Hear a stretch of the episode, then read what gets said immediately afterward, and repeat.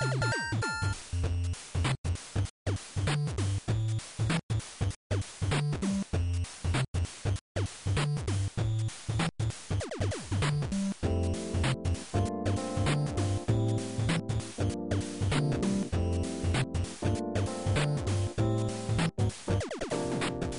ァミリーステーション第122回です。クリンクです。はい、ヨッキーです。はい、えー、今回は、えー、また、まあ、家庭のご事情で、えーはいドラグーンさんはお休みおです。休みではいす。、えー、今回は2018年の10月の19日にはい収録中です。です。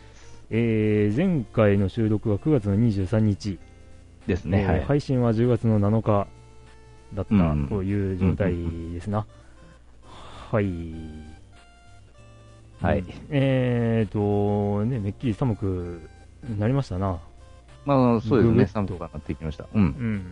うん。もう、以前も言ってたけど、夏が終わって、まあ夏が終わってというか、夏が終わらずに、もういきなり冬になるっていう、そんな印象が、ここ数年で思ってはいまが、ですすね。暑い季節か寒い季節かというなんかちょうどいい季節がすっかり失われてきてる気がする。うん。あるかもしれんけど短いね。うん、ねえまあ、これからね、ぐんぐん寒くなるんでしょうな。うん。うん。まあ、全国的にそうなっていくんでしょうん。う。うん。なので、えー皆さんも、お風邪などひかれないように、ですね。えー気をつけていただいてですね。うんまあ、とりあえず、今回、えーついに10月ですよ。10月の収録ですよ。ね。順調にいけば、今回含めて、あと3回しかないじゃないか。まあ、あるかもわからない。わからんけ。どね。うん。はい。ということで、まあ、はい今回は、えーこの2人体制でいきますので、よろしくお願いします。はい、よろしくお願いします。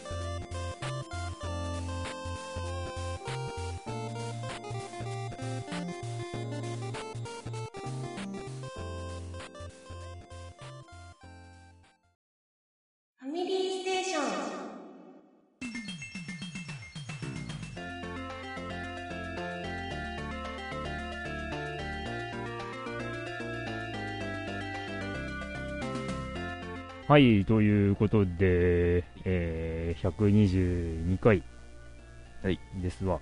ですね。うん。えー、ね。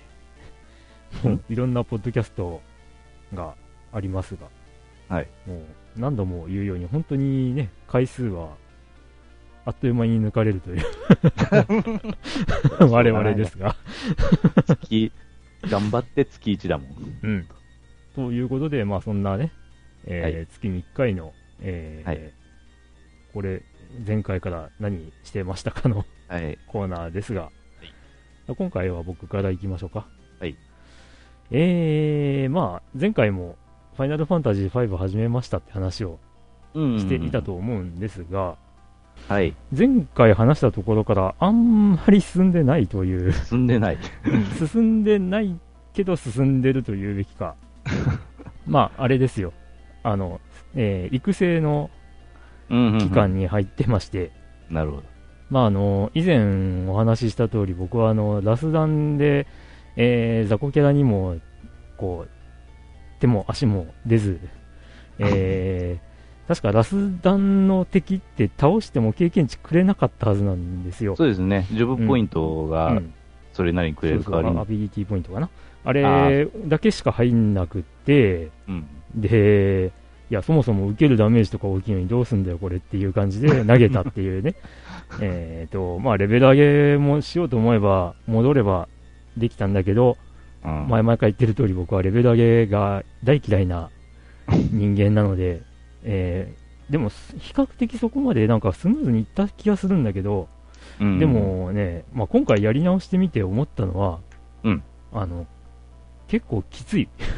きつい。ああ。うん。で、えーっとね、まあ、わかる人にだけわかる感じで言うと、あのー最初の世界から第2の世界に移るときに、うん4つの隕石をこう、まあ、ちょっと巡って、うん。巡ってっていうか、あの渡り歩いて、で、その都度、毎回中ボス戦があるんだけど、うんうんあの、FF5 僕はあの、中ボス戦だらけのゲームだと思ってて、うん。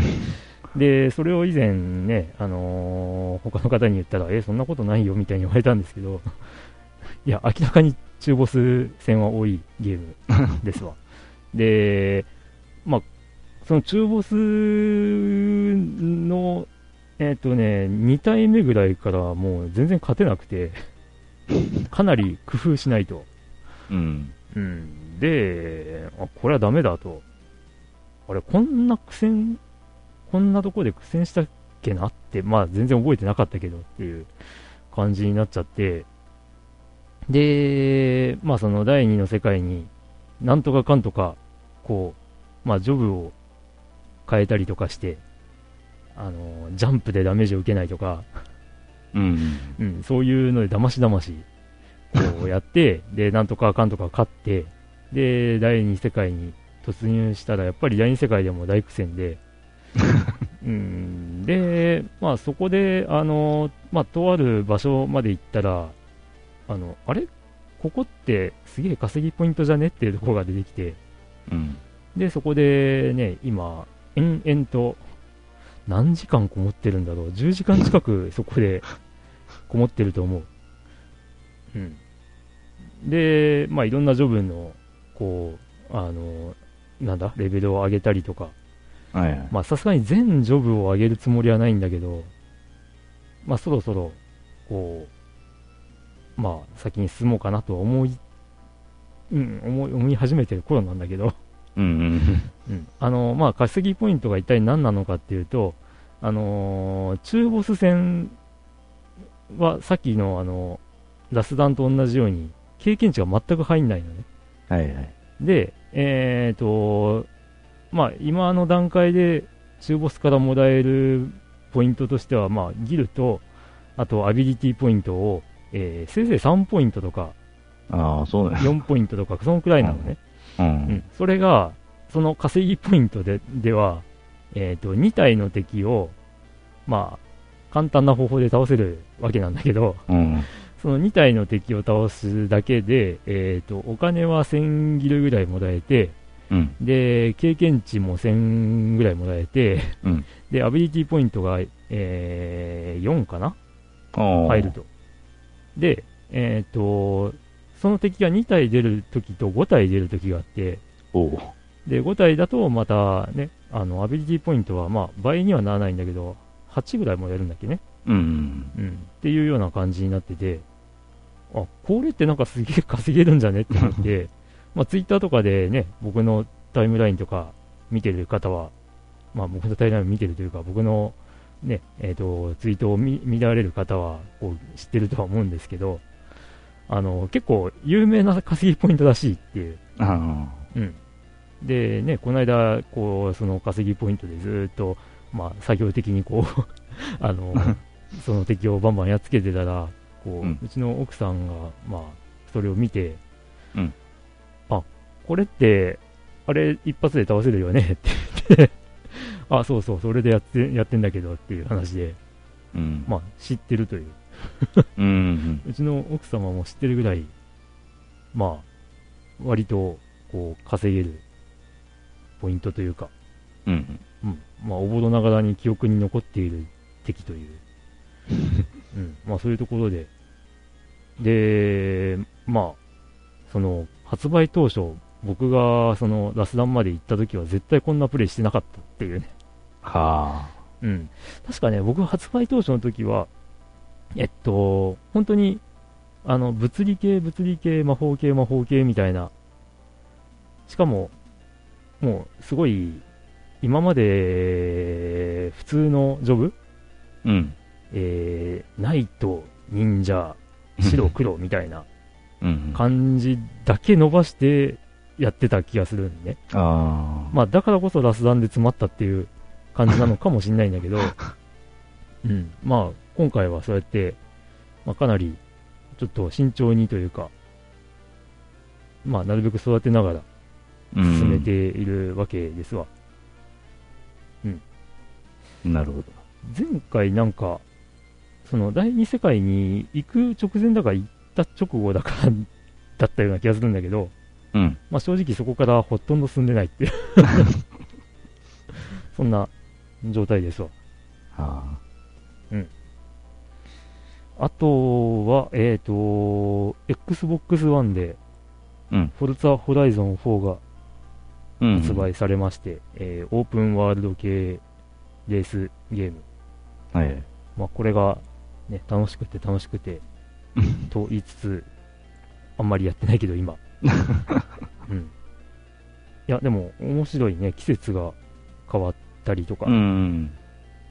まあ、あの、結構無理あるけどね、あのん、最初のチュートリアル的な、こう、セッションがあって、はいはい。それが、えっ、と、夏からスタートだっけ？うんですかね。はあは夏が過ぎて、秋が来て、あ。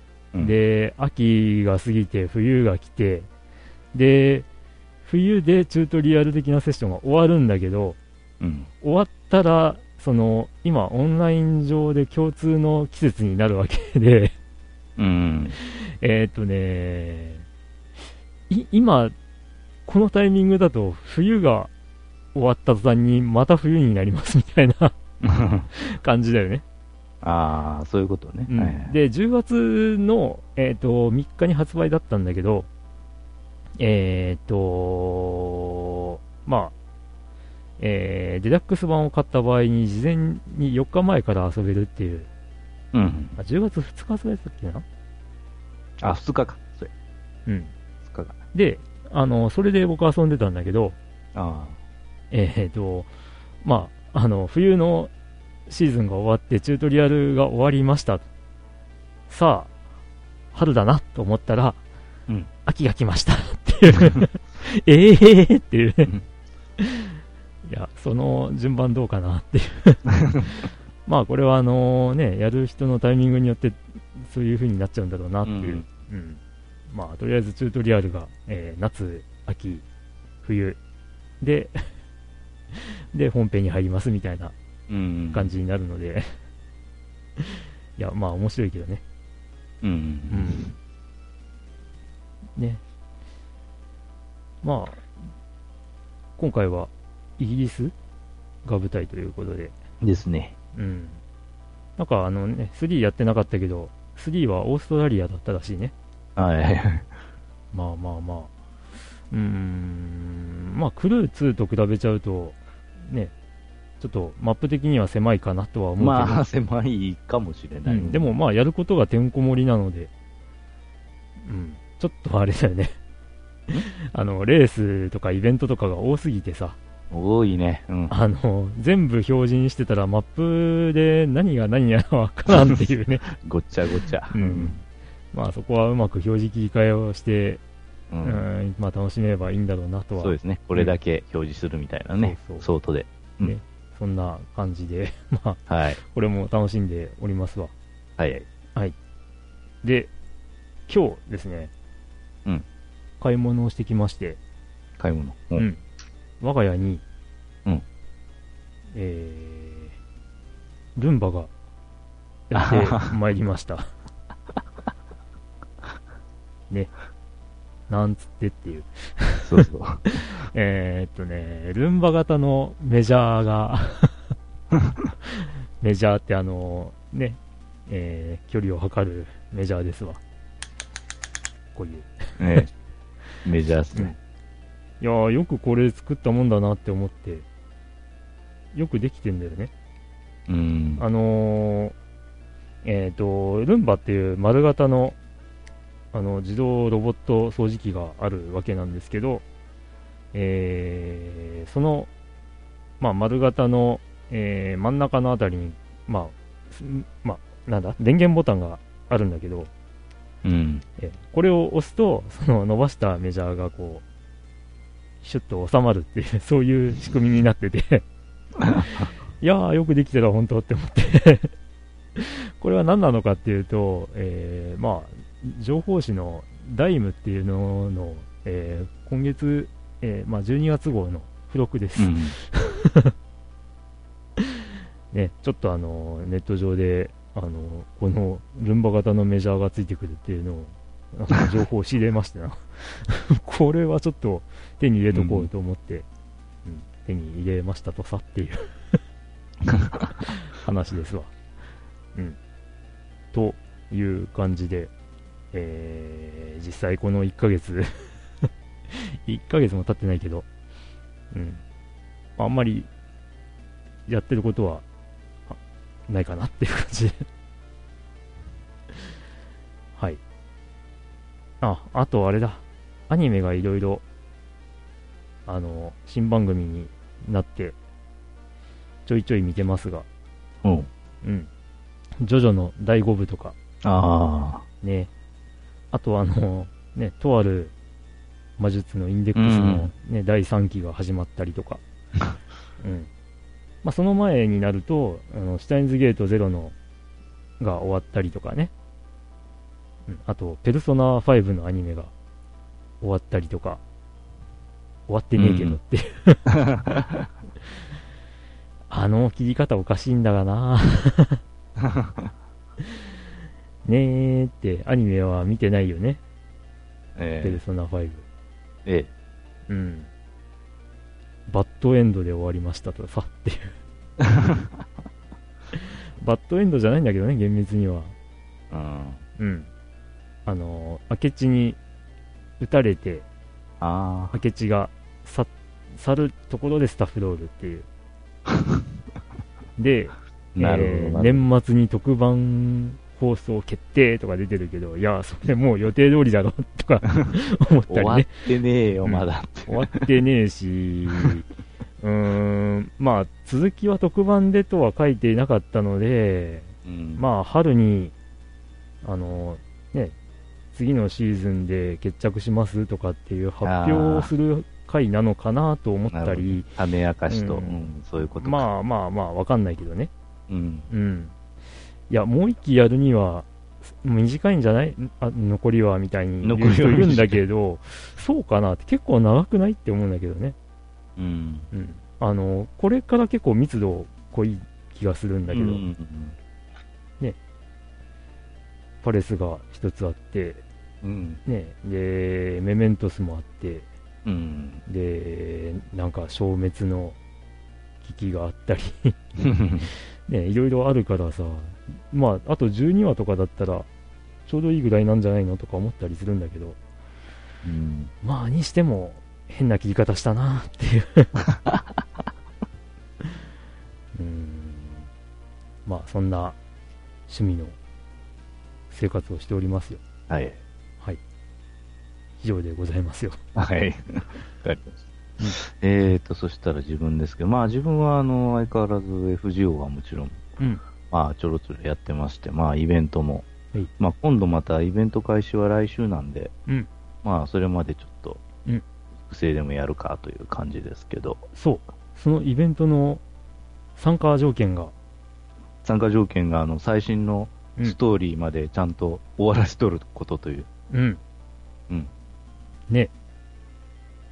終わらせましたよ、僕。終わらせましたか。うん。話読まずに、スキップスキップで。話は、あの、後でゆっくり読みます。そうだよね。そうだよね。特にあの、まだ一部もどうかっちゅう、ね、プレイヤーは、うん。あの、結局あの、1.5部はやってなくて、うん良いとのことなあので、そうなんだ。あ、そうなんだ。うん、1.5部はやってなくてよ。第2部って第1部が終わったら解放されるんだ。だよね。あれ？あだそうじゃないんか？え？いや、わかんない。いや、1.5部をクリアしてなくても大丈夫ってことだったらそういうことなんじゃない？あ、そっか。まあ、でもイベント参加条件はそうなってるよね。なるほどね。うん。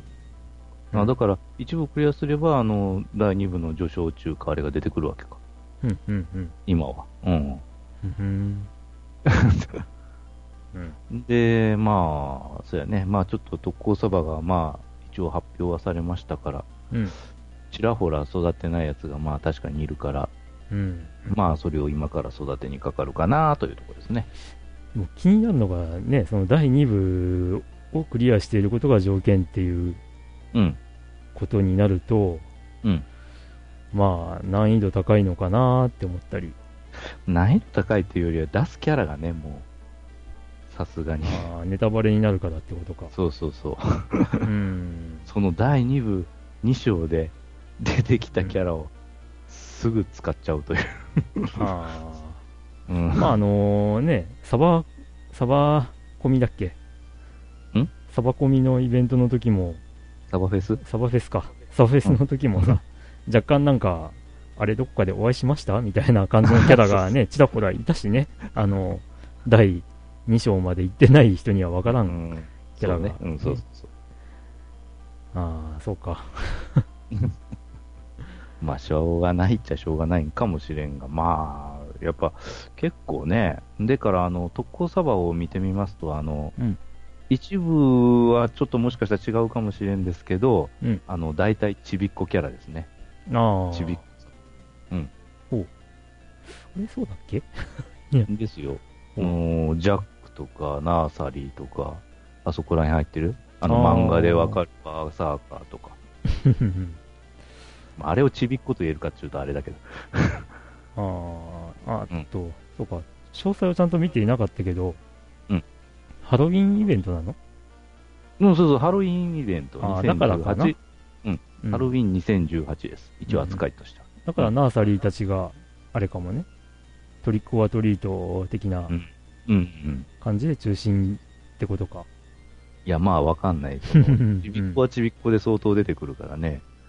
フランケンシュタインでしょ？うん。うんいろいろ。あのーメデューサはメデューサでもあの、ランサーの方のやつとか、うんあとメディアはメディアでもリリーとか、うん。あとは、ちびっこと言えるのかっていう話だけどね。ジャンヌ・ダルクでもオルタ・サンタ・リリーだったりとか、まあそういうのがあ特攻サバになっ。うんで、その中で、あの、ひときわ、まあ目立つっちゃ悪いけど、あの、レオナルド・ダ・ヴィンチがああ、ダヴィンチちゃん。小サバに入ってて、あの、イラストは、そこに描かれてるイラストは、その、あの、でっかい方だけど、ああ、もしかしたらっていう、うん。来るのかなと？そうそうそう、ついに。ついに。うんうん。うんというようなんあれになってますね。そうか、そうか。うん。とりあえず、あの、デカデカとさ、うん。あのーね、お酒のあの方が 出ていたので、まあ、あれ見たらね、さすがに。もう、宝具演出とか出てるけど。うん。まあ、割と、割と好きなキャラなので、うん。だからまあ、なんとしても参加せねばと思っていたわけだが、おーとりあえずは、条件は満たしたと。うん、一応は。一応。うん。うーんと、あ、あとはその、さっきフォ、フォルツァホライゾン4のうん話。題出ましたけど、あの、それに乗じて、あの、私、やっとあの、Xbox One X をお買いました。でしたね。ええ。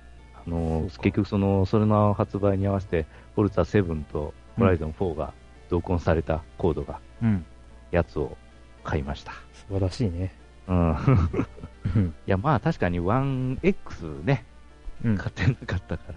まあ、うんテレビは、あの、ひ一世代か二世代前のただの液晶だけど、うん。うん、まあ、まあ、ええやろ、みたいな。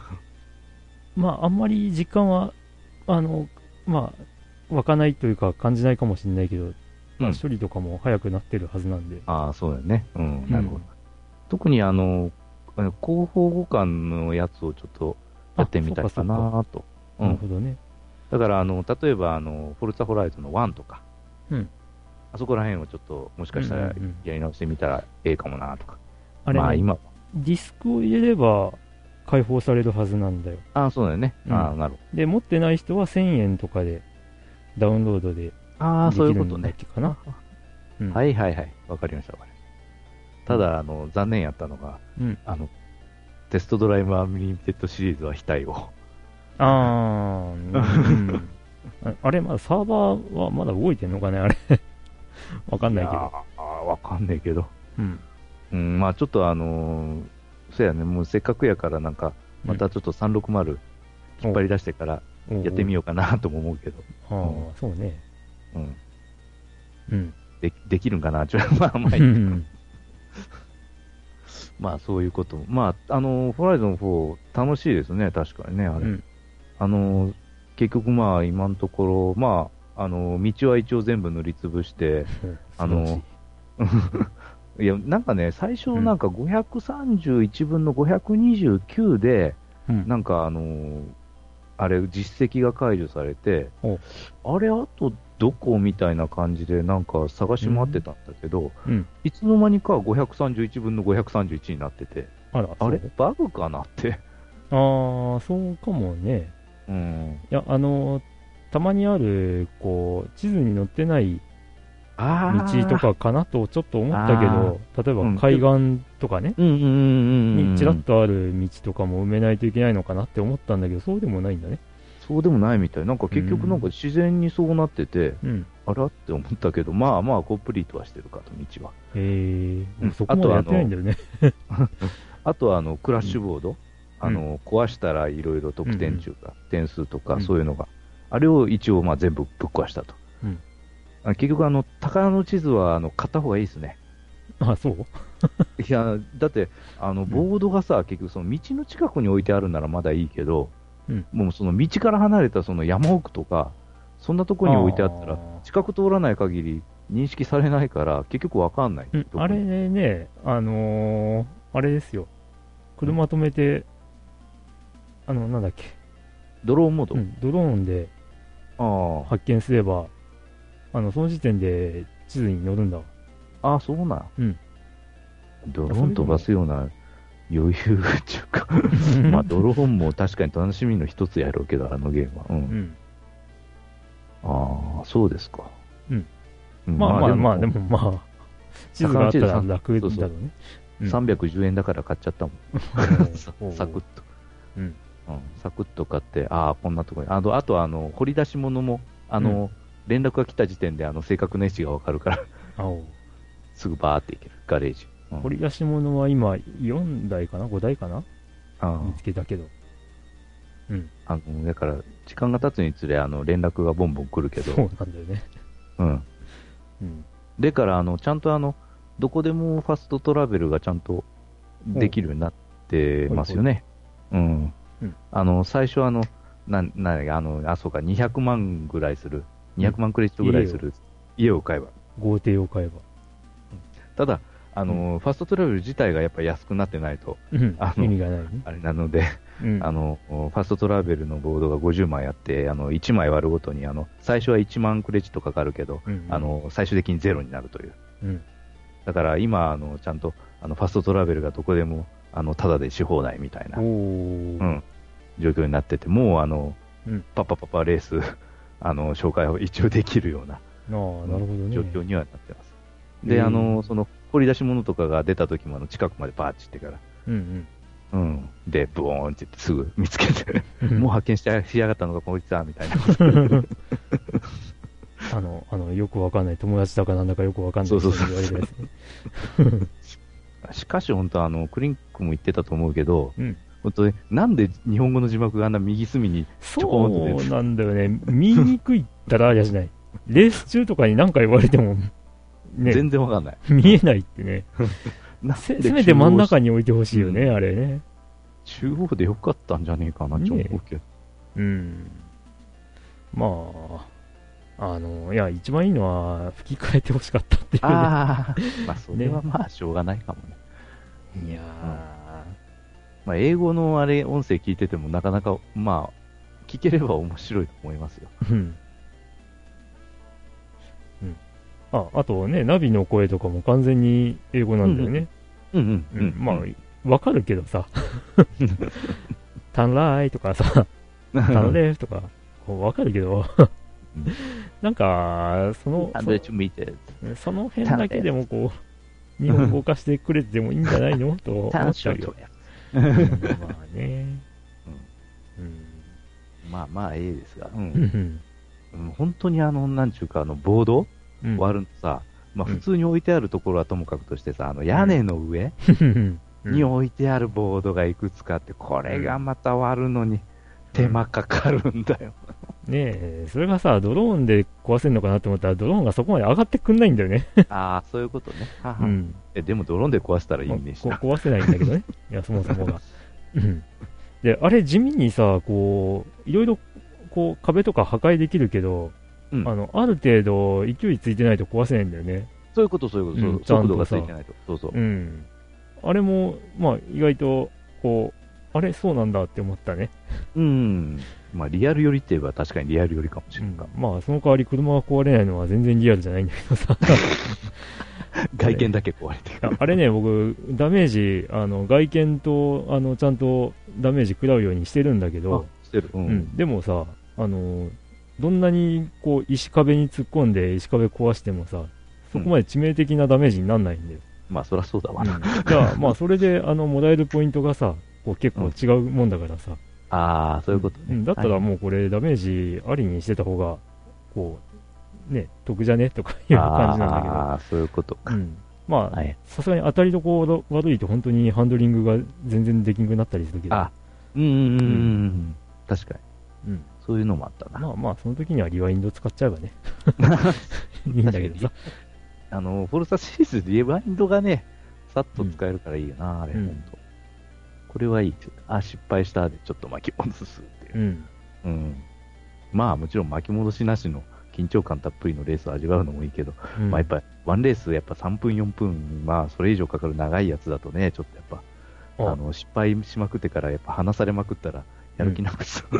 なんかのレースでね、うんなんかどっか50周しなきゃいけないらしくて、まともに走ったらなんか8時間かかるみたいな 何その耐久レのース。があるらしいよ。いや、らしいんだけど、なんかそれがね、あの、うん致命的な、こう、こう、なんていうの、プログラム的なミスがあるらしくって、ああの、簡単に50種を満たすことができるらしくて、で、まあ、それをやった人はペナルティが課せられるみたいなことをなんか公式が言い出したらしくって、どう、え、どうやってその、ペン、なんちゅうか、そういうふうなズルしたってわかるわけ？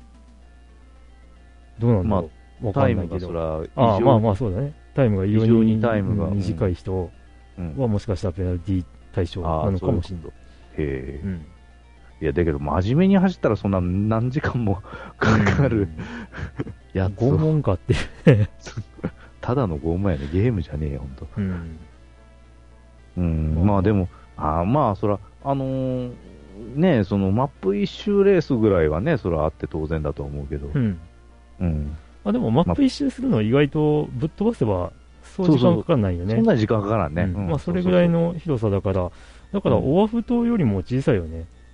あオアフ島そうだねは結構ぶっ飛ばしてもう1時間ぐらいかかった気がすあ、る。かかるかかる、うん TDU のあれだと結構ね、かかったりするわな。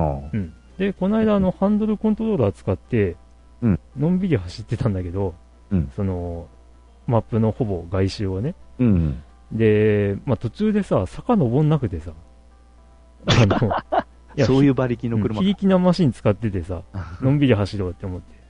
そしたら、もう、本当に坂登んなくって、これダメだって思って、途中からあの、ゴルフかなんかに乗り換えてさ、あで、そこからあの、時速100キロぐらいでバーって走ってたんだけどさ、まあ時速100キロでも遅い方なんだけどさ、うん。うん、まあそれで、うんと、どうかな。下、下半周をその非力なマシンで70キロ前後で走ってて、で、上半周を、まあ時速100キロうんちょい超えぐらいで走って、まあ1時間しなかったかなぐらいだったから、うんうんうんうんうん。まあまあまあね、そんな感じのコンパクトさだよね。なるほど。うん。まあ、なんちゅうか、またオフロードはね、まあ、うん今回、その、あの、やっぱり山の中もなんかもフリーに、うん自由に行けるわけですけど、うん。オフロードはオフロード仕様でやっぱあった方がええな。うん。車をね。あ、あと、オンライン対戦ってやってみた？あ、まだやってない。やってない？えっ、とね、うんなんだっけ、チームアドベンチャーっていうイベントがあって、あまあ、あの、8人ぐらいで、えー4対4とかに分かれて、うん。まあ、とにかく、もうこれはあの別にチーム組んでる人じゃないとダメとか、フレンド同士じゃないとダメとかじゃなくて、うん。参加してる人で勝手に振り分けられるらしいんだけど、ほうえっ、と、目的、スタート地点と目的地が設定されてて、うんえーチェックポイントないらしいんだよね。おー。うん。で、それが30キロとか40キロ先がゴールで、うん。まあ、ショートカットし放題らしいんだわ。まあ、そらそうやわな。うん。まあ、あの、普通にやってると、小マップには、うん。この道通れっていう感じに。表示されてるんだけど、ナビがね。そらねうん。まあ、みんな無視するよねって。うん。当たり前よ。そらそうだわ。うん。だからそこら辺、フォルツァホライゾン1では、うん道。以外の場所は走れなかったからほ、とんどね。あれだけど。ううんん。だから今回そういうことができてね、結構笑えるというか、おもろいよねって。まあ、それはもう無法レースになるわな、絶対。ううんん。まあ、ただね、あの、道路を走った方が早い場合がほとんどだから、まあ、そうね。うん。だから、うまいこと、そこのバランスをね、うん。考えないといけないし、まあ、森の中突っ切るのに、結構、博打になっちゃうからね。あうんあ、確かに。あの、吹っ飛ばせる気もあれば、吹っ飛ばせない気もあるからね。ああ、そうそう、それはね、確かに見極めないといけないね。うん。そこもちょっと、ね、まあ、ある意味、いい、いいバランスのゲーム性になってるのかもしれない。なるほど。あと、あの、1時間に1回、あの、フォルツァソンっていう、うんうんあのイベントがね、あって、うんあの、みんなで協力してポイントをうん。時間内に稼いで、そうそうで、次のステージに、そうそうミッションをクリアしてっていうね。うん。あれがまあ、うん、もう大体、まあみんな頑張ってくれるんで、自分がヘボくてもまあ、うん大体はクリアできるし。まあ、あと、あれに参加してる同士はぶつからないっていうのがね。そうそうそうそう、結局あの、なんちゅうか、オンラインのあれは、なんちゅうか、ぶつからないようになってるよね。お互いーん、競技次第っぽいね。あ、そうね。ドライバタのやつはもちろんぶつかるんだけどさ、うん。そのオフラインにした時のう。んうん。だけどオンラインにした時の、あのー他のプレイヤーのやつは全然ぶつからないね。あの、やったことないんだけど、うん。鬼ごっこみたいなあ競技もある。るんだわ。ああ、あるあるある。うん。で、なんか最終的に鬼がいた方の負けとか、うん。あの、そうそう鬼だった時間が長い方が負けとか、うん。なんかそういうルールっぽいんだけど、うん。そういうのはもしかしたら当たり判定あるかもしれない。いまあ、そりゃそうやよね。ないと困るわな。や、もしかしたらなくてスカって、こう、あのー重なったら鬼が変更になるとか、そういう感じかもしれないけど、でもそれやったらな、なんかちょっと、味気ないかな？うん。うん。あったあった、そういうゲームあったね、確かに。うん。まあ、いろんな楽しみ方があるよね。ありますね。うん。うん。一応あのストーリーがあるやつはいくつかやってみたけど、うんスタントのやつはまあそれなりに面白かったな。うん、うん、うん、あれ一応ちゃんと最後まで。ただ、全部をその、例えば星3取ろうとするとかなり厳しいね、あれ。うん。ああ。うん。いや、取れるやつは取れるんだけど、うん。もう純粋にその早く行かないと取れない、うん、うん。タイムを早くしないと取れないやつとかは、うんもう一瞬たりともなんちゅうかスピード落とせないっていうか、うん、うん、うん。そういう風なタイムに設定されてて、これできるやつすげえなっていうレベルもちょっと。うん。僕もそこまでまだ行ってないからな。うん。やけん、あの、大体あのストーリーのやつはね、うん。あの、ぜ ほとんどが星1でクリアなんだもん。あ、やけん、きクリア条件、うん記者のレースやった？記者？あ、うんそのショールームレース？うんうん。ああ、ショールームレースはちゃんと5つ全部やってみましたよ。ああの、記者と勝負するやつがさ、うん。あの、ノーマルの難易度だと全然クリアできなくてさ、ああ、そうな。難易度を落とした僕。ああ、やけん、まあ、多うん分初級とかなんとかにしたとは思うけど、あ自分も。うん。あの、どうしてもあの、最後まで絶対追いつけないね。ああ、うんうんうん。だから最後のストレートでね、うんうん。そうそう、最後のストレートで抜いて終わりじゃないと、うんうん。絶対勝てないという。で、まあ、難易度落としてもギリだったからさ、うん。ほわしかもあれ、ね、何が悪いかって、あの、マシンが限定されちゃうから、ああ、ね、うんうん。こう、慣れない車で、うん。で、ね、コースもようわからんっていう。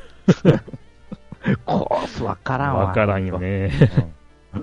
まあ、もしかしたら、こう、効率のいい走り方があるんかもしれんけどね。ああ、まあでもチェックポイントあるしな。まあ、あるからね。うん。う んまあまあ、まあ、それでも楽しんでるね。まあ楽しい。あの、そのショールームレースのね、うんあの最後は、あの別に勝ち負けないんだけどほう、まあそれなりに面白いんで、ほうほう。ぜひ やった方がいいと思います。ほう。えうん。まあ、あの、半ば僕が引きずり込んだような形になってしまって 申し訳なかったんだけどね。うん。まあ、楽しんでもらえてて何よりですよ。うん。うん。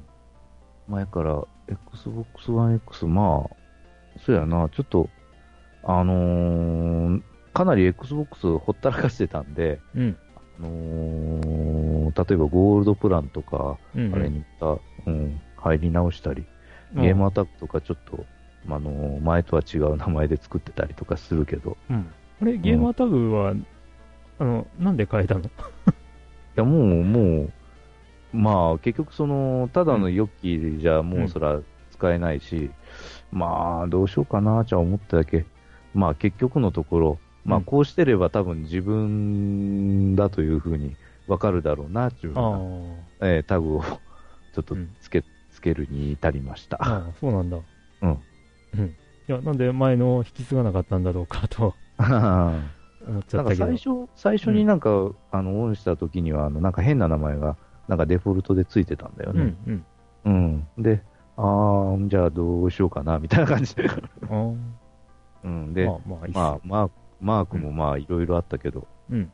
ああ、まあ、ええわ、みたいな感じで。うんうん。とりあえず、フレンド申請してますので。あ、わかりました。はい。まあ、Xbox One X はそんなところですね。ほいほいほい。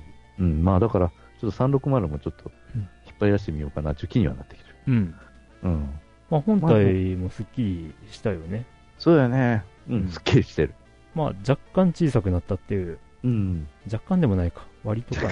一回りぐらい。確かに360でっかかったからね。うん。ううんん。はい。まあ、はいそんなところですか。ほい。じゃあ、近況は以上で。はい。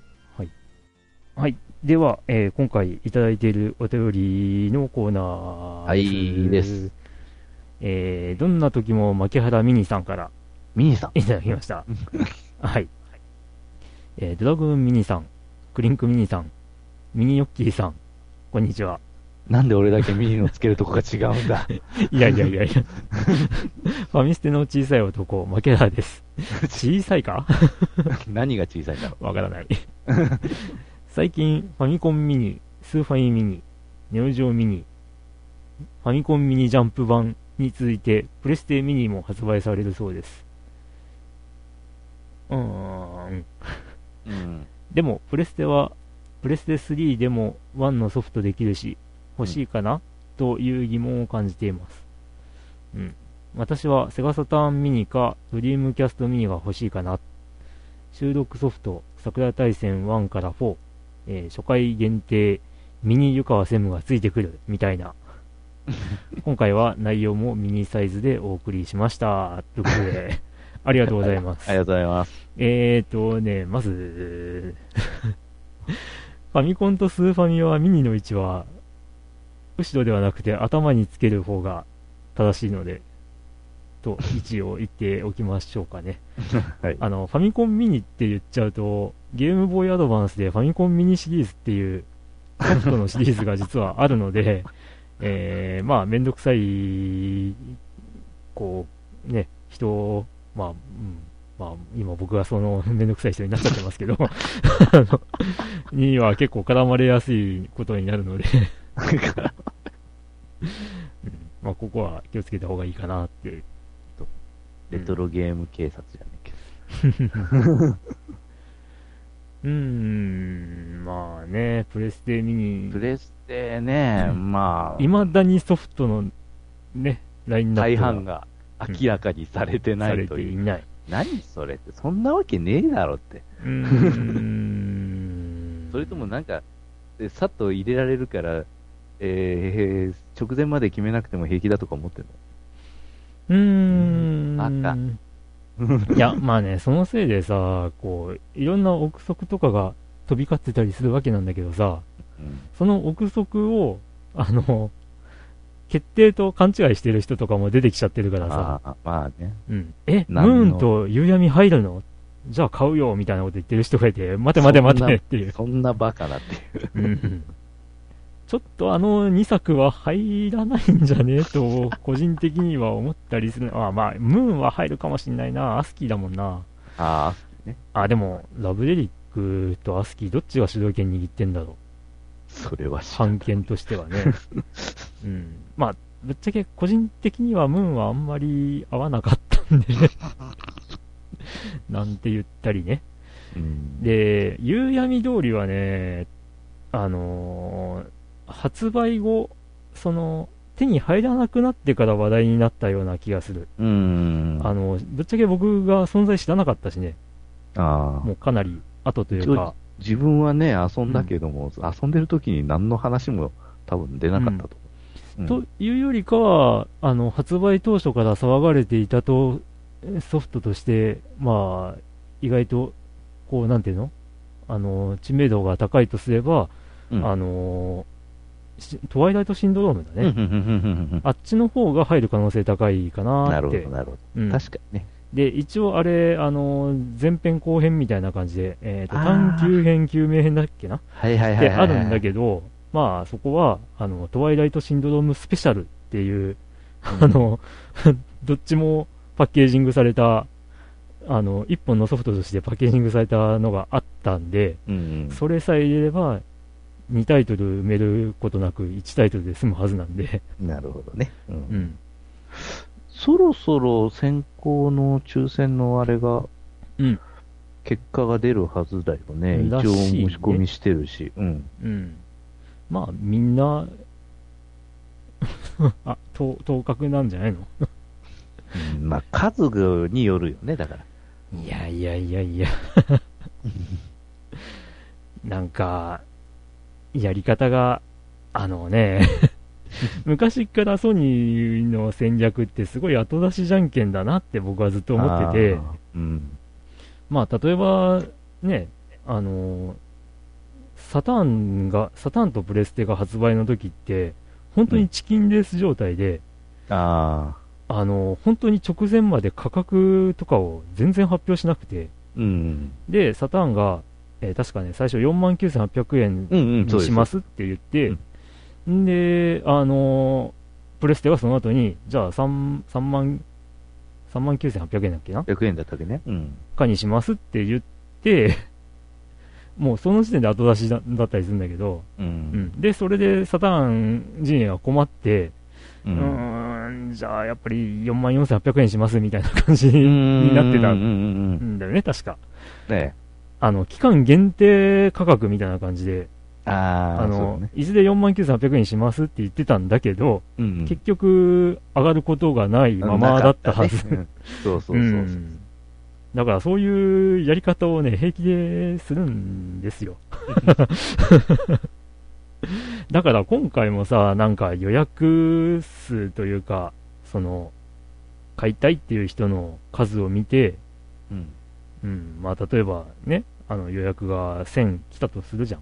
うん。そしたらまあ、とりあえず1500台にしようかとかさ、うーんう。ん、なんかそういうやり方を考えてんじゃないのってちょっと思ったりうん。するわ。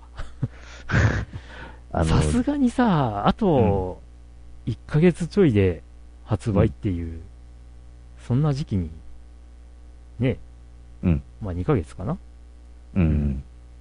全然内容を発表しないっていうのも、いかがなものかと思うよ。しかもそれを予約しろだ？そうそうそう。したけどさ、っていう。そうです。抽選申し込んだけどさ、うん。ひでえにも程があるよな、本当、うん。本当宗教だよ、宗教。ね。うん。いやーだから、ね、やり方おかしいよね、実際。うんうんあと、やり方が下手だという、あの、ことでから、ちょっとまあ、話がうん少しだけしか被らないんですけど、うんあの、バーチャロンのツインスティックあー、あーんとね、今回クリアしたわけなえあっというん間に、ですよあっ。という間にクリアしました。えっと、とりあえず仙台うんですね。ノーマルのがね。うん。で、今回ね、なんかよくわかんない、その、ファンディングになってて、うんなんかね、あのー、3500円だか4000円だかとかがあるんだわ。ああ。で、でもそれは、ただ、うんあの、支援するだけでしょ？いや、だから、コーヒーセットがもらえるとかね、達成したら。で、ひょっとしてなんだけど、いや、わかんないよ。これわかんないけど、うんあの、あれ、ツインスティックとコーヒーセットがもらえるって勘違いしてる人いるんじゃねえのって、ちょっと思ったりするんだよね。それはないだろう。そうかな一応ちゃんと明記してあるよ。ツインスティックない。1万円かなんかがあれだよね。その箱に。なんか名前を入れるとかなんとかあって、うん。それだけで1万円かよ。どうかねっていうさ。いや、で、今回達成したのはさ、うんまあ前回が達成できなかったっていう、うん。うんことがあって、まあファンは是が非でも達成させなきゃって思ってたっていう人が多分いただろうから、だかいや、らぜそれは違うよねっていう。いや、それがね、結構効果大きかったんじゃないかなって思うよ。あの、前回失敗で終わったから、今回のチャンスを逃すともうないかもしれんって。いうふうに、あの、うん考えが向いたんじゃないかって思うんだけど、うん。これってね、まあ正直仕組まれたことなんじゃないかなって。前回が本当に達成できないんじゃないっていう条件だったから、うん。もともとからね。全然ね。うん。だからね、なんか、これはね、実はやり方下手なんじゃなくて、うん。まあ、ある意味うまいんじゃないかなって僕は思ってる。もう、であの、これは達成されるという前提とう、いうんか。そうそうそう。うんで、そ、の上で、その、ななんていうの？あの、ツイン、バーチャー、あー違う、ツインスティックの、こう、うんまた、ファンディングを、あの、もう一回やりますっていう発表の途中で、あれでしょ？バーチャロンのそうそう、移植が。移植が決定しましたって発表されたからさ、そうそう。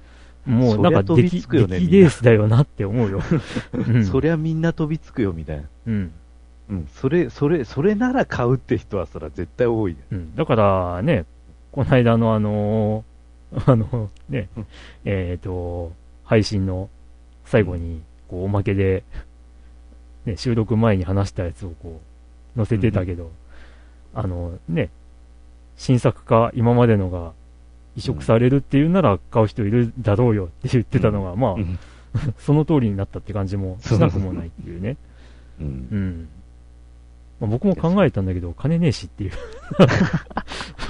あ、その、じゃあ今度またその金のない原因にちょっと迫っていくか。ええ 若干、あえて触れないでおこうかなと思ったんだが。そうな。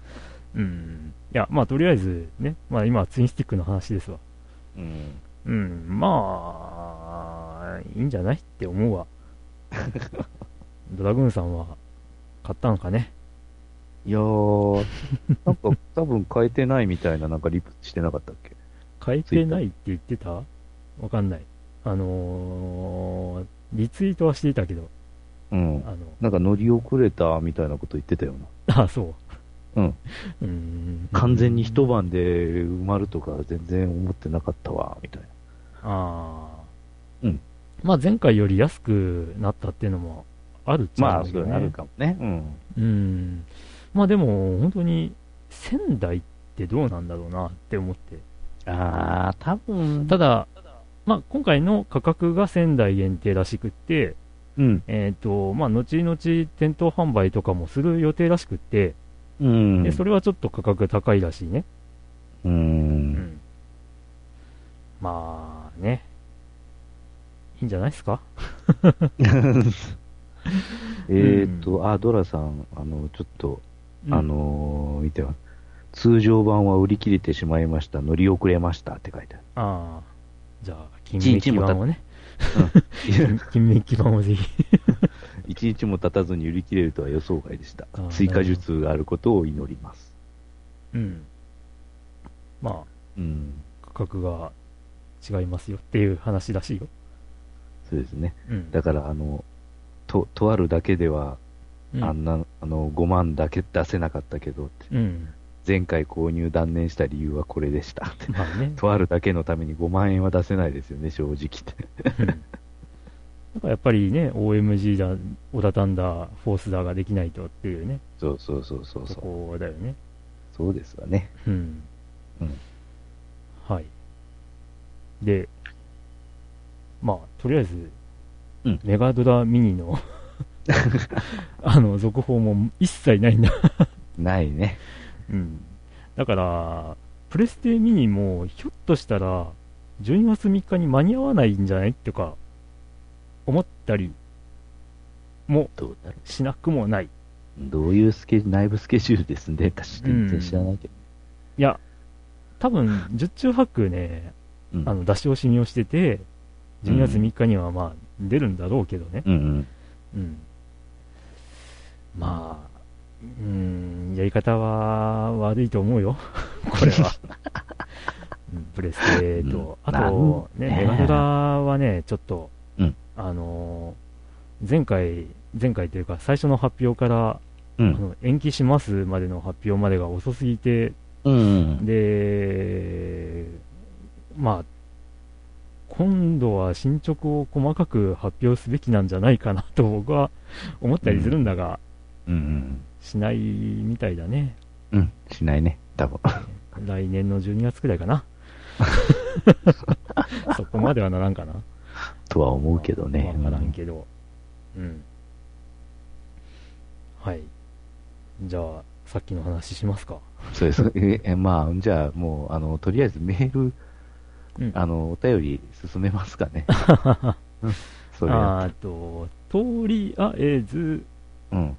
ミニの話題ミニの話題で、えそうだね。うん。ちゃんとあの、プレステ3はプレステ1のソフトで切るって情報もちゃんと書いてある。うん。そう。だからね、まあ前も話したけど、本当に、未だにプレステ3で、プレステ1のソフトが遊べるって知らない人多くて、うん。で、しかもそれを初期型じゃないとできないって勘違いしてる人もいて、そう、なるほどね。っていう聞き方でしかできないのはプレステ2。違う違う。うん、そうそう。プレステ1は、プレステ1、プレステ2、プレステ3の各本体、すべてのバージョンで遊べますと。そうそううん、まあ、ただ、プレステ3で遊ぶのにね、ちょっとあの、リズムゲーとか、ああ。レースゲームの一部とかは、あの、うんダメらしいんだけど、うんうんうん、まあ、それでも、大半のゲームは遊べますっていううんことは知っておいてほしいかなとは思う。うん。ちょっとツイッターでね、あのーちょっと調べてみたら、あのーえー今度、来年4月に出る某互換機うん。うをん。買うんで、うんプレステ3のソフトと一緒に、それのためのプレステ1のソフトを買い集めてますみたいな人がいて、え？って、プレステ3持ってるんだよね、プレステ3買ってるってことは。じゃあそのソフト、そのその本体出るのを待たずして、遊べるじゃんっていうね。うん。って思ったりっていうね。うんうんうん。まあまあ、そういうことがなんで。そういう誤解が広がったんやろうーん、いや、だから、あれなんだろうね、多分。その、初期型についてた介護官が、な。うん。次のバージョンからなくなりましたっていう風にしか。認識してないってことだと思うなくなっ。たのはプレステ2の互換だけです、みたいプレステ2の互換だけなんだけど、な。プレステ1の互換もなくなってると勘違いされてるとか、まあうんそもそもプレステ1が遊べるっていう機能があるってことを知らないっていう、うん。ううんんことなんでしょだから逆に言うとピンチなのプレステ2なんだよな、今の状況で。う。まあね、うん。うん。いや、本当にプレステ2は遊ぶ手段がなくなって、うまあそのせいだと思うんだけど、ゲオとかからも、ほとんどの、うんほとんどではないか。あの、半分ぐらいの店舗から、プレステ2の扱いもなくなったからね。うん。うん。まあ、僕のご近所のゲオさんからもなくなって。うーん、これも時代といえば時代なのか。うん。あ、でもね、別の店舗に行ったらあるんだよね。だから、なんか店の規模とかで決まってんのかなって思ってるんだけど。まあまあ、そんな、うん、だから、あの、ゲーム機、せっかくなんで、ね、あのーちゃんと仕様は確認した方がいいよっていう 話だわな。うん。なるほど。で、まあ、マッキーさん、ね、あの、セガサターンかドリキャスのミニが欲しいっていう話なんですが、まあ、今のメガドラミニでごたごたしているセガの動きを見ると、ちょっと実現しそうにないかなって思ったり。期待できそうにないかね。うー。うん個人的には思います。えーはい。ちなみにサターンが本当に難しいと言われているんで、で、もサターンが難しいってあれね、デュアルコアだったから難しいんじゃないのとか思ったり、うん。うん、んその、なんていうの？エミュレーターとか。の開発がサターンが難しいってのはそこだって聞いたんだけど、うん。いや、まあ、本当かどうかわかんないけど、うん、だとしたら今ね、こう、8コアとか、パソコンとかでは平気であるわけだし、うん。うん。ね、その辺、別々の処理をする CPU での、ね、互換機とかって出てきてもおかしくないんだけどなぁとう。思うんんだけど、まあよくわからん。わからない。うん。まあ、じゃあ、とりあえずそこで関連した話としていこうか。うん あ、そうです。えっと、アメリカの会社で、うんまあ、あの、セガサターンとプレステのが遊べる互換機がうん。開発中ですよっていうのは結構前から言われてたらしいんだけど、うんうん。うん。まあ、この度、来年の4月に発売という予定にうん。なって、あの、結局、ファンディングのレベルがどんどん上がっていって、ああ、いや結局、うん正式発売になったのが9月ぐらい？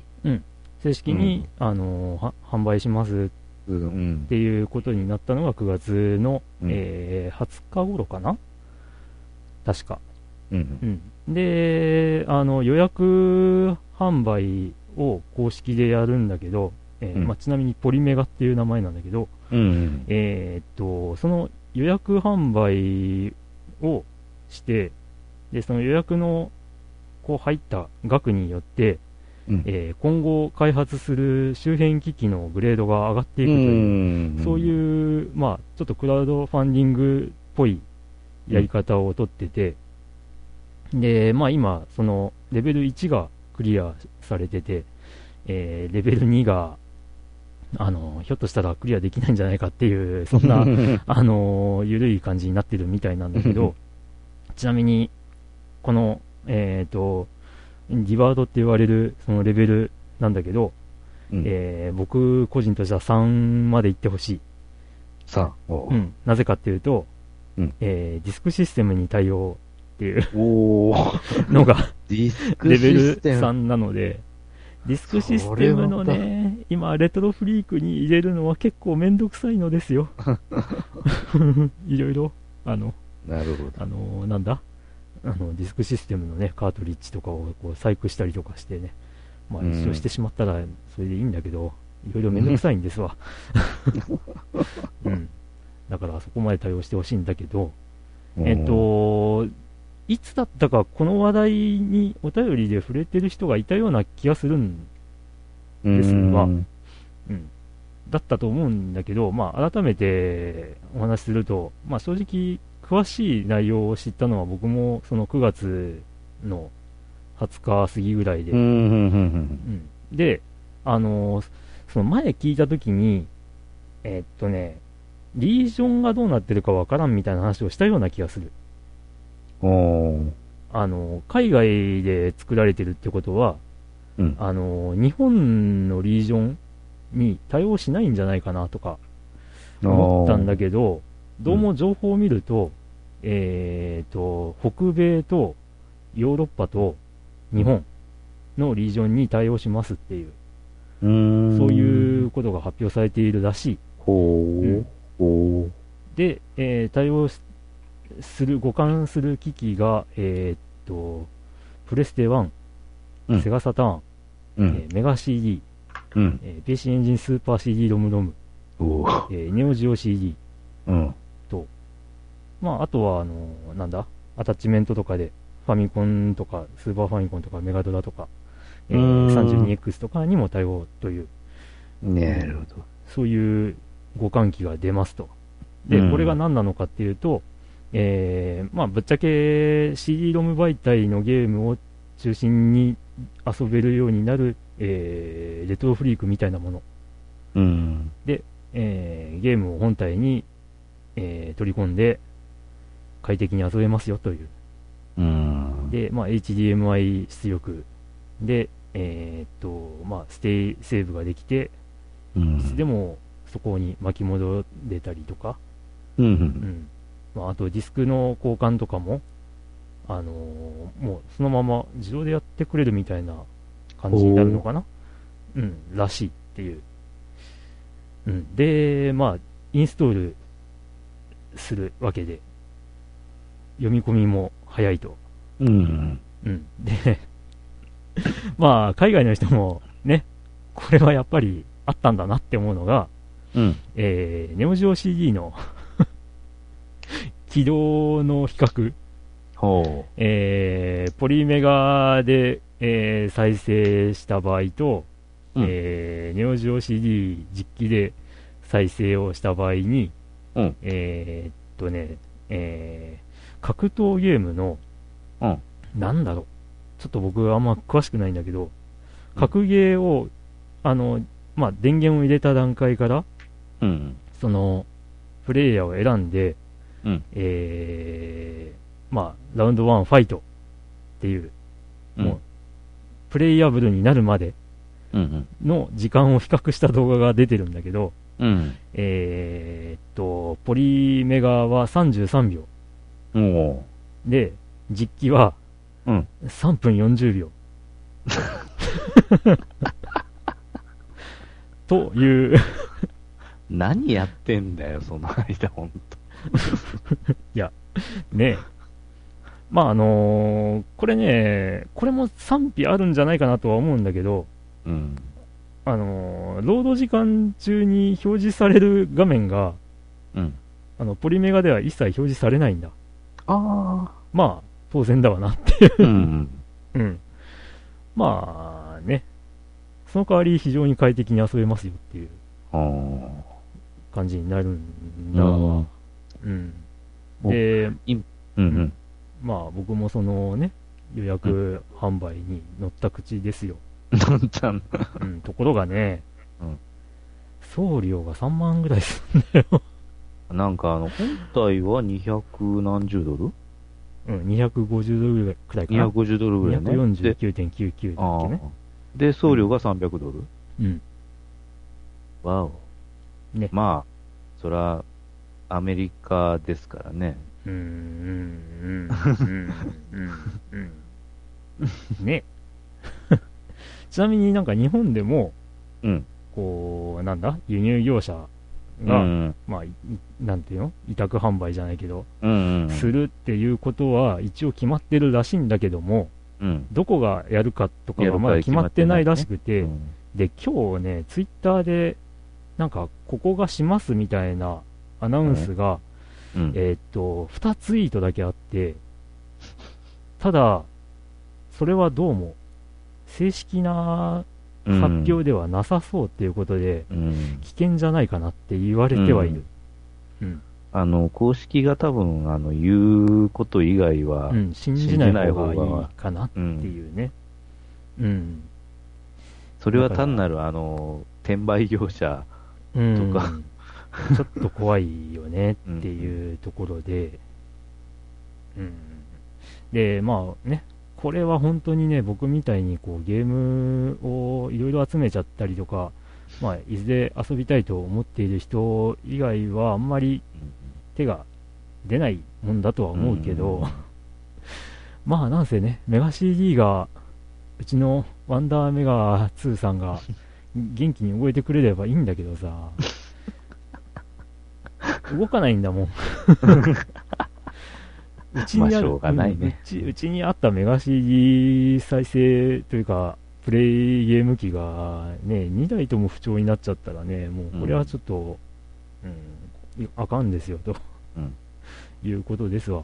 なるほどね。でねえまあ、それだけじゃないんだけどね、僕が欲しい理由って。うん。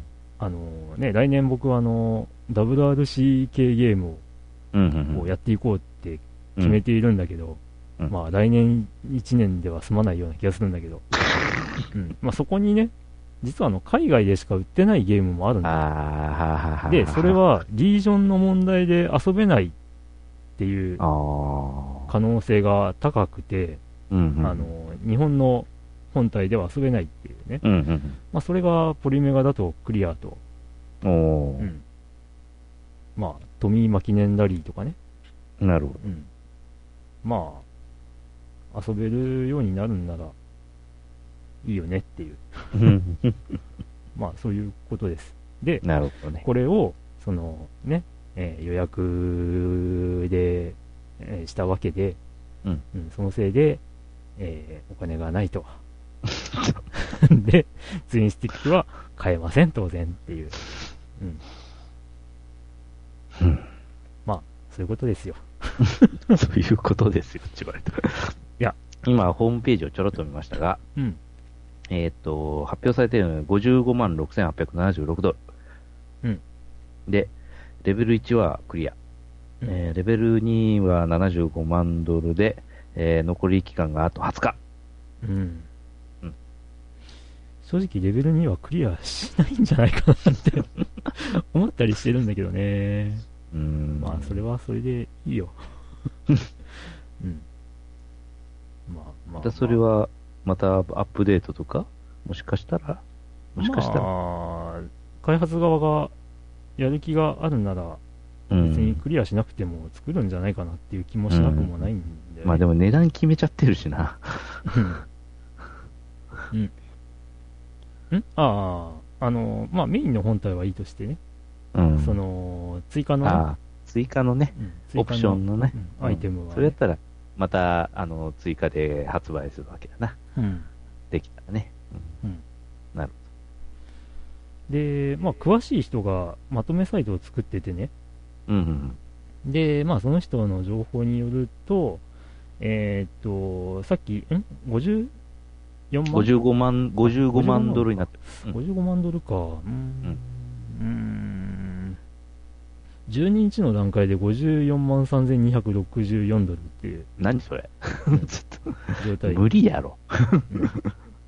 で、えーっと、まあ、18日、ああ、これがじゃあ、新しくなったのかな？まあ、18日まで更新なしみたいなことを書いていて、ああ。うん。じゃあ一応更新はされたけど、うんまあ全然ってことだね。そうやね、数日でやっと1万ドル増えたみたいな。うん。うん。あ、そうか、1万ドル以上増えないと更新されないのかなって書いてあるから、うん、ようやくされたってことだね。うん。まあ、あかんですよ、これは。あかんですよ。まあ、需要がその程度ってことかな。まあね、需要が本当に欲しいっていう人だけが、うん、今の間に予約したのかなっていうところかなっていう、ね。でしょうね。うん。まあ、あと日本がさっき言った通り、うん。えっ、と、まあもしかしたら国内での販売のルートが決まれば一気に欲しいって人も出るかもしれないけど、ああ、そうね。まあ全然わからん。送料がネックやな、確かに。送料で3万だもんな。輸入代行業者、あのー例のあのー Xbox のハンコン頼んだ時に輸入代行業者使ったけど、うんさすがに送料3万も取られなかったけどね。いや、だから完全に対個人として考えてるんかあなあ、そういうことか。と。うん。輸入代行とかだったら、まあまとめて送ったりとあかっていうのを考えるかもしれないけど。注文を確かにまとめるかもしれんわな。ううんん。もう完全に直で送るっていう、すげえな。え、アメリカから直で来るの？さあ。まあさ、すがに使うのは郵便じゃないし、なんだろうね。うねまあ、宅配便、うん宅配便しかないわな、日本で。うん。わかんねえ。まあ、とりあえずね、えっ、と、そういうゲーム機が出ますよと。うん。うん。まあ本当にこれはもう完全に趣味の世界というか、うんですね。もう、うん、本当に欲しい人だけが欲しい人だけしかおすすめできない。できないですね。うんまあ、とりあえず僕は人柱になるよ。人柱。で、一応発売が来年の4月。4月。ううんん。まあ、4月には届かんだろうな。まあ、そうやろね。うん例えば、ね、船便でという場合だと1ヶ月はかかるかなっていう気がするしね。船便って意外と安いんだけど。ああ、どうだろうね。わからんわからん。船便が安くなかったら、どの手あの手段が安いんだっていう話になるし。うん。うん。ね。まあ、そういうことで。うん、ああ、ちなみにハンコンははい空輸でしたよ。ああ、そうなんだ。うん。うんかなり早く届いた。だからね、まあ、本当にまとめて送れるつてがあるかどうかなんじゃない？ああ、そういうことね。だから完全に、やっぱり、対個人として考えちゃうと、一件一件で、そうなっちゃうってことなんじゃない？すげえわ。多分ね。うん。だって前僕があの、パソコンのさ、えーリチャード・バーンズ・ラリーのイギリス版を買ったことがあったうんうんだけど、んそれね、なんか、お願いして1週間ぐらいで届いて、うんで、しかも送料無料だったんだよね。で、ソフトが安くて480円とかだったから、ああ、それがあるかもしれんけどな。まあなんかのついでに、こう、乗っけたりとかして、あっという間に来たりしたのかなとか思うけどう、ん。うん。あなるほどまあ、まあ事情はよくわから ん。はい。後で、後でね、あのうん、こう、言う、なんだ？あの、そ送料がこう安くなりましたとか言って返金されれば嬉しいけど、ないな。わかるないやろうね。わかんないね。はい。じゃあ、はい一応、まあ、マキアラさんのメールから離れようと はい。まあ、マッキーさん、ありがとうございます。ます。えー、で、続いて、